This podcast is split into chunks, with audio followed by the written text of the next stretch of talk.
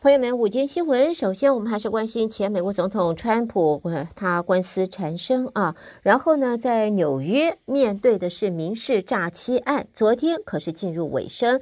法官呢，Engoron 是 Engoron 虽然禁止他亲自结案陈词，但是还是给了他讲话的机会。只要抓到机会，我们晓得前美国总统川普是绝对要发挥到淋漓尽致，绝对不会放松的。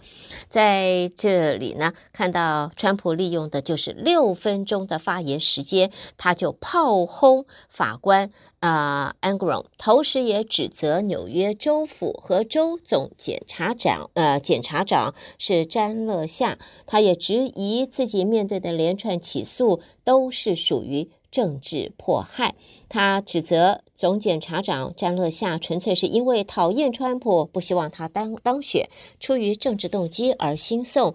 而纽约州府也是忘恩负义，他在纽约市各处建造大楼，却因竞选而被迫离开。那么，呃，在 Engoron，呃，Engoron 在川普发言大约五分钟后就打断他，要求辩方律师。管好你的当事人。另外呢，在这个川普的民事诈欺案结案陈词前数个小时，纽约州警方还接获了举报，表示主审法官啊，Arthur a n g r o n 他的住所发现了炸弹。调查之后证实，其实只是有人报假案而已。那么，川普卷卷入连串的法律争议之后，多地的行政、司法、立法机关或人员的住所都遭受到滋扰。以司法部的选举争议案为例，审案的首都华盛顿联邦法官，呃，就是 Chutkan 就成为目标。几天前就有人报假案，宣称就说在他的住所发生枪击事件，还惊动了华府警方登门调查。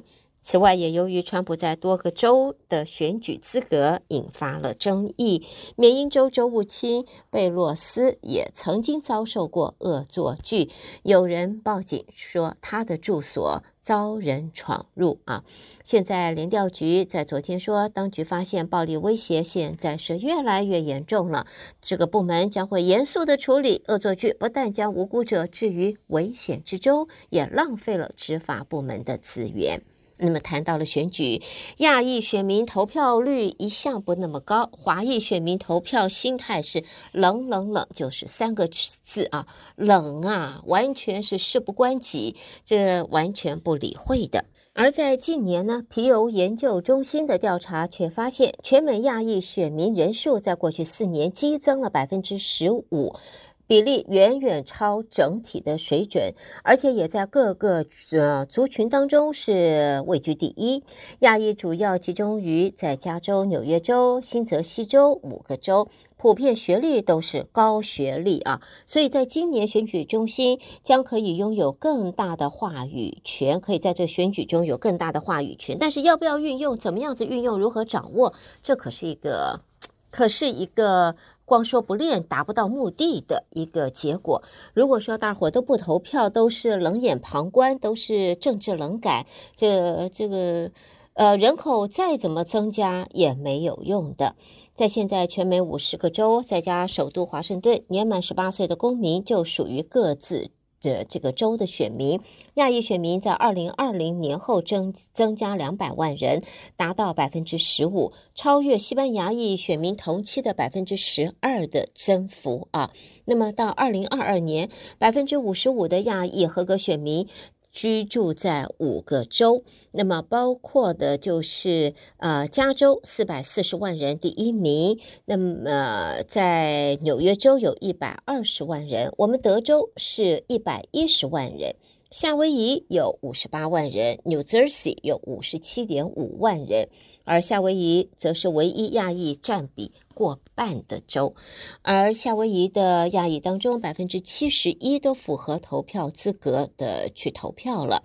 现在呢，我们也看到统计显示，百分之五十六的亚裔选民都是是身在国外规划入籍之后成为选民的。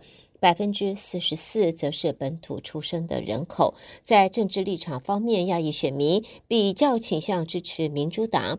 百分之七十二的受访者是支持总统拜登连任的。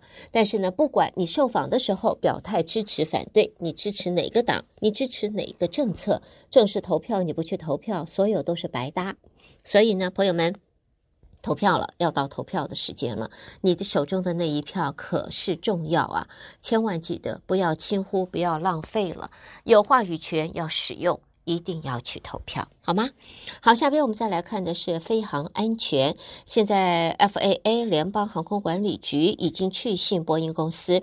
表示，厂商在以往的审核当中，可能允许部分飞机还没有达到标准就可以推出市场，因此在官方将会检讨波音的流程，要确保737 MAX 9的舱壁飞脱事件不会再度发生。波音近年就因为737 MAX 引发一连串的风波，MAX 9在不久前舱壁飞脱的事件之外，737 MAX 在2019年还酿成两宗严重的空难。在现在呢，事件也引发乘客的担心。现在 FAA 已经表示，就是呢，这个 MAX 9的调查没有完成以前。在波音方面也不会放行 MAX 9再度的升空。下边我们看到的这个新闻，这是对于特权人士清单啊，这是什么呢？这是 John 啊 Hopkins 霍普金斯医院现在卷入的是平权争议了。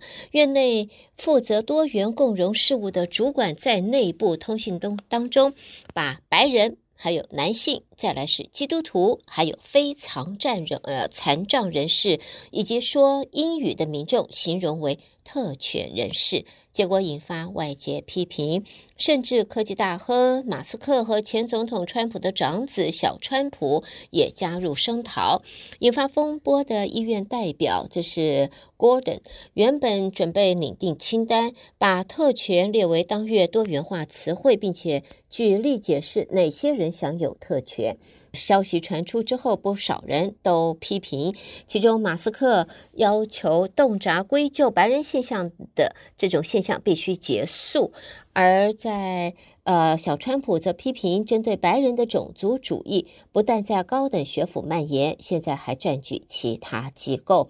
也有网民谴责信件措辞不当，保守派的倡议人士更是把矛矛头指向了霍普金斯医院，质疑院方是煽动种族对立、歧视以及恐惧，抛弃了以往深受尊敬的传统。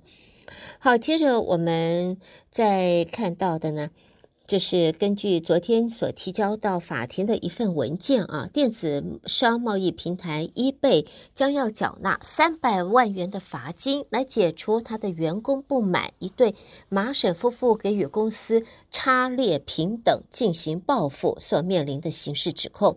eBay 的员工曾经向这一对夫妇的寓所。